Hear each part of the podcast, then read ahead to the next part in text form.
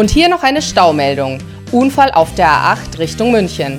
Zwischen den Anschlussstellen Bad Aibling und Irschenberg staut es sich auf einer Länge von 8 Kilometern. Wir wünschen eine gute und sichere Fahrt. Wie Sie als Unternehmer immer Herr der Lage bleiben, wenn sich bei Ihnen mal was staut, das verraten Ihnen Reinhold Gruber, Daniel Mund und Dr. Stefan Lackner im neuen Podcast Driver Seat. Einfach mal reinhören. Ja, lieber Stefan, das sieht jetzt hier ganz schlecht aus. Ich glaube, hier stehen wir jetzt die nächste Zeit. Ja, schaut gar nicht gut aus. Ist der übliche Stau hier zwischen Rosenheim und München.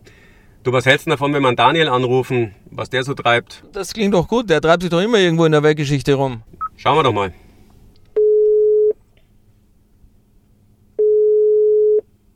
Stefan, es freut mich, dich zu hören. Hallo, Daniel. Rat mal, mit wem ich im Auto sitze. Belege mal, der Reinhold wird sein, oder? Hallo Daniel, es ist blitzschnell kombiniert, so wie ich dich kenne. Alles im Fluss bei dir bis auf den Verkehr, oder? Ja, ja, könnte man so sagen. Alles gut. Wir hatten noch das Feedback bekommen von den Hörern unseres Podcasts, ähm, dass wir doch mal das Thema Montage thematisieren wollten. Montage und wie es da vorne abläuft auf der Baustelle. Genau.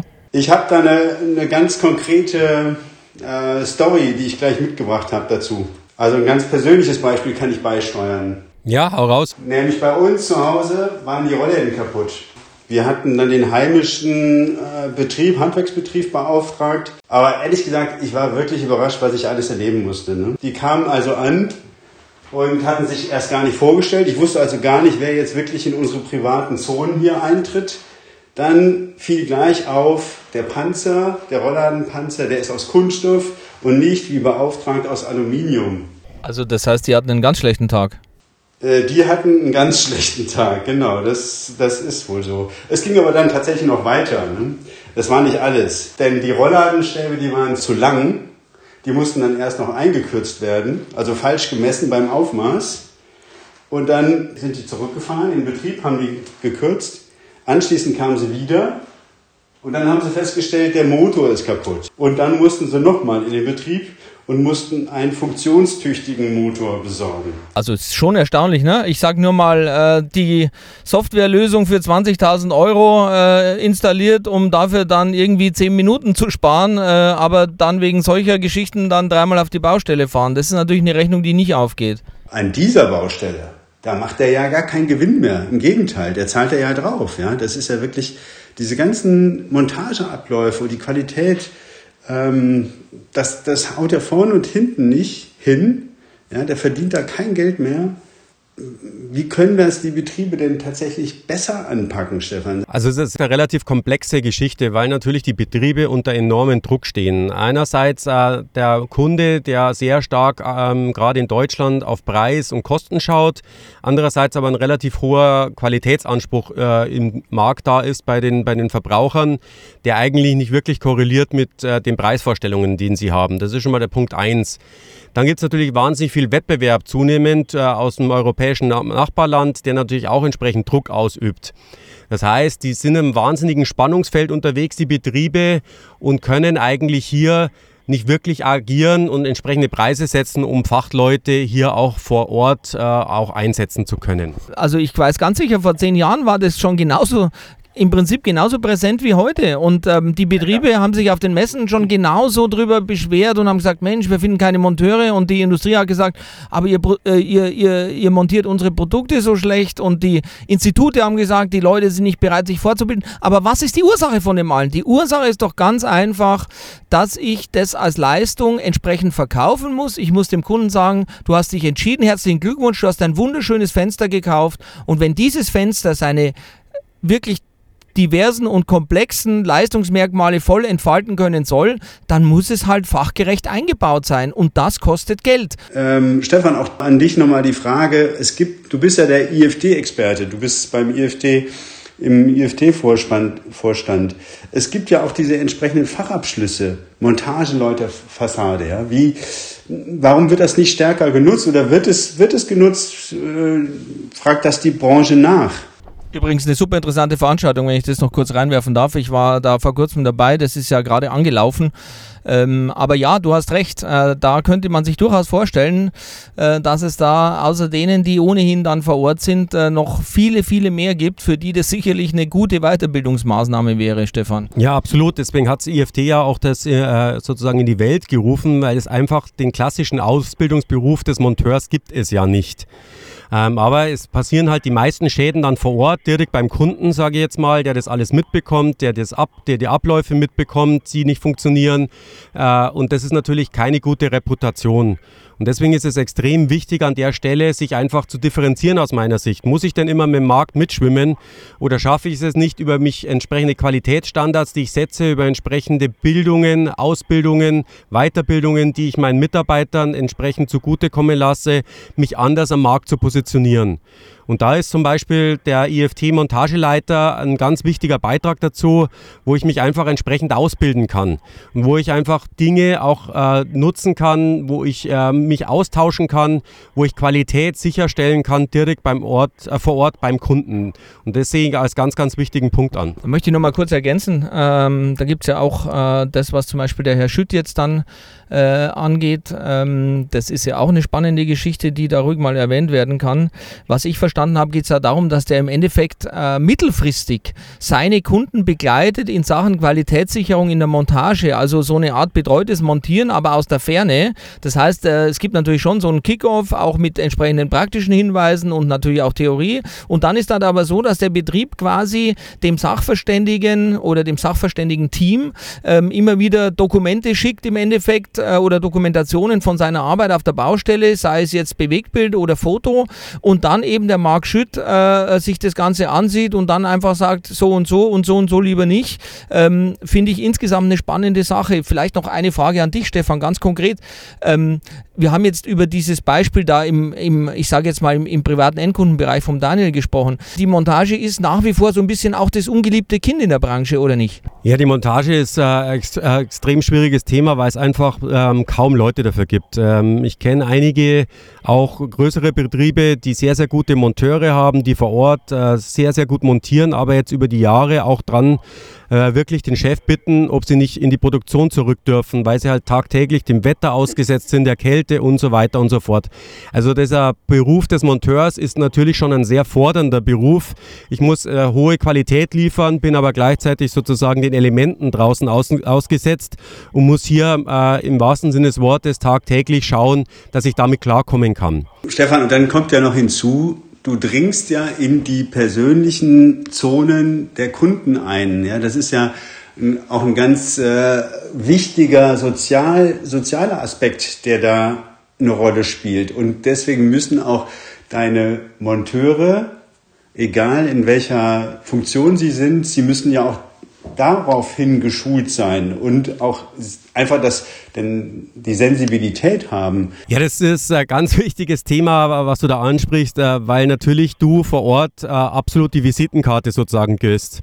Und ich kenne einen Handwerksbetrieb, der macht es aus meiner Sicht extrem professionell. Die kündigen sich an. Es hat jeder Monteur, jeder, der dort ins Haus kommt, eine Visitenkarte, er übergibt die am Anfang den Hauseigentümern oder denjenigen, die da sind. Da ist eine Handynummer drauf, da kann äh, ich jederzeit anrufen. Die die äh, fragen, ob sie Schuhe ausziehen müssen und so weiter und so fort. Also die nehmen tatsächlich den direkten persönlichen Kontakt auf und stellen sich, so das, was du gesagt hast, was bei dir komplett gefehlt hat, vor. Ich versuche wie immer das jetzt nochmal ein bisschen, äh, ich sag mal, in die Betriebsabläufe einzugliedern. Übrigens hattet ihr ja ein tolles Interview vor kurzem in der äh, GW mit dem äh, mit dem Robert Nowak von der Firma Ogner Nowak. Das Beispiel zeigt ja auch, ähm, der hat sich also ja mit seinem Unternehmen komplett auf die deutsche äh, Fensterfassadenbranche konzentriert, ähm, weil er schon vor, ich weiß nicht mehr ganz genau, vor etlichen Jahren wahrgenommen hat, dass in Deutschland permanent der Mangel an Monteuren beklagt wird und ähm, der arbeitet ja inzwischen, sage ich mal, wirklich mit den angesehensten Herstellern zusammen.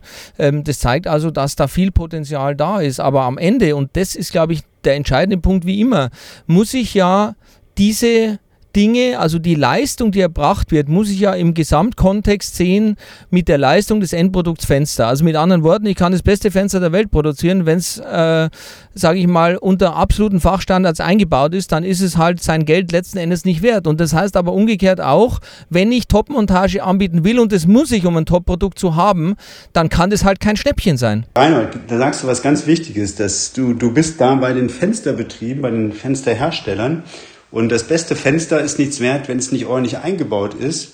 Ja, und deswegen sind, glaube ich, auch die Initiativen, die die Fensterhersteller selber betreiben, sehr, sehr wertvoll. Ja, ich, ich erinnere an Finstral beispielsweise. Es gibt sicherlich viele andere Betriebe und Hersteller, die das auch tun, aber Finstral nutzt ja auch die Möglichkeit, mit dem IFT zusammen entsprechende Schulungen äh, für die Montagebetriebe, für die Händler anzubieten. Und das kommt ja auch richtig gut an, ja, diese Montageschulung.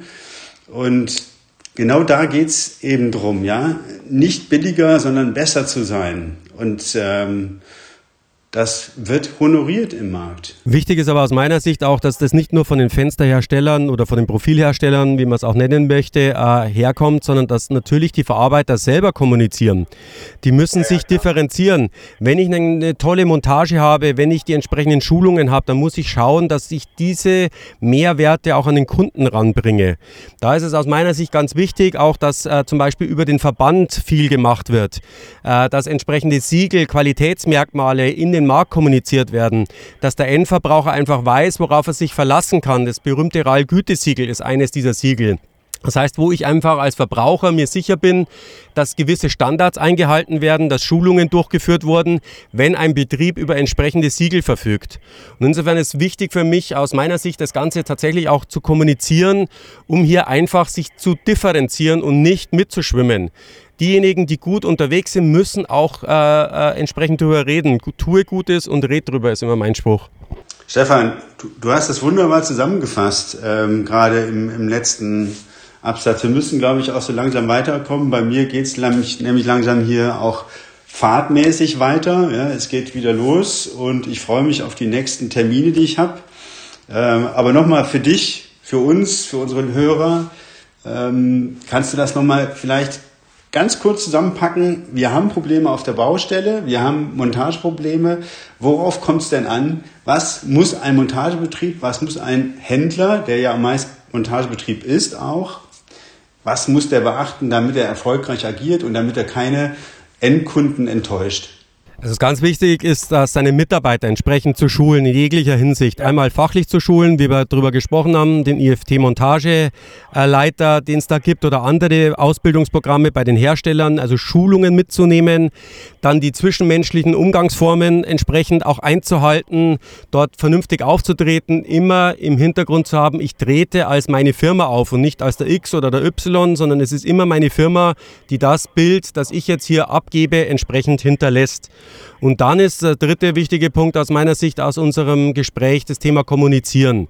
Also wenn ich mich am Markt entsprechend positionieren und differenzieren möchte, dann muss ich auch schauen, dass ich das kommuniziere. Ich möchte vielleicht trotzdem noch ergänzen, vertrieblich, verkäuferisch muss das Thema Montage mit eingebunden sein in das Konzept. Das halte ich für grundlegend. Du hast es ganz genau äh, äh richtig äh, dargestellt, Reinhold. Die Montage ist ein ganz hohes Gut und muss auch wirklich honoriert werden. Es hat seinen Preis, die Montage. Da muss einfach auch ein Geldwert äh, dahinter stecken.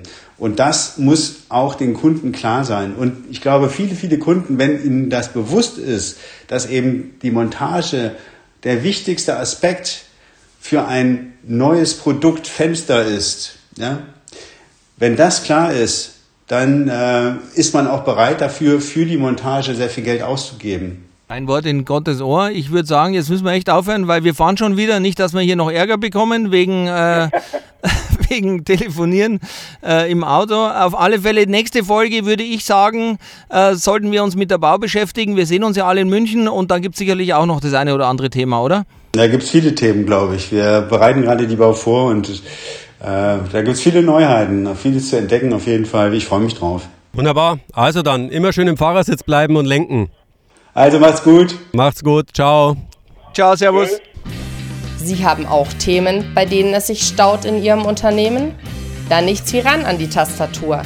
Schreiben Sie Reinhold Kober, Daniel Mund oder Dr. Stefan Lackner. Denn der Podcast Driver Seat für die Bauelementebranche ist nur so gut wie Ihr Input. Wir freuen uns auf Ihre Themen.